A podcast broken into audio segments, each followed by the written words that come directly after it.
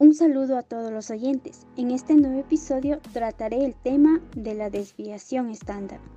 La desviación estándar es un índice numérico de la dispersión de un conjunto de datos o población. En estadística, la desviación estándar es representada por la letra griega minúscula sigma o la letra latina S. Matemáticamente, a primera vista, parece ser algo complicado. Sin embargo, en realidad es extremadamente simple.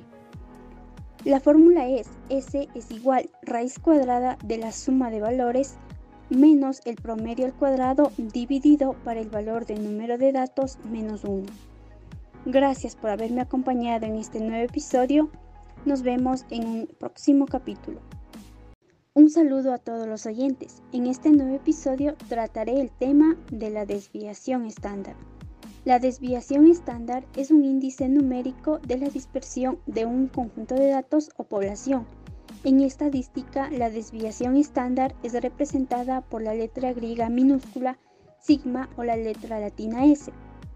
Matemáticamente, a primera vista, parece ser algo complicado, sin embargo, en realidad es extremadamente simple.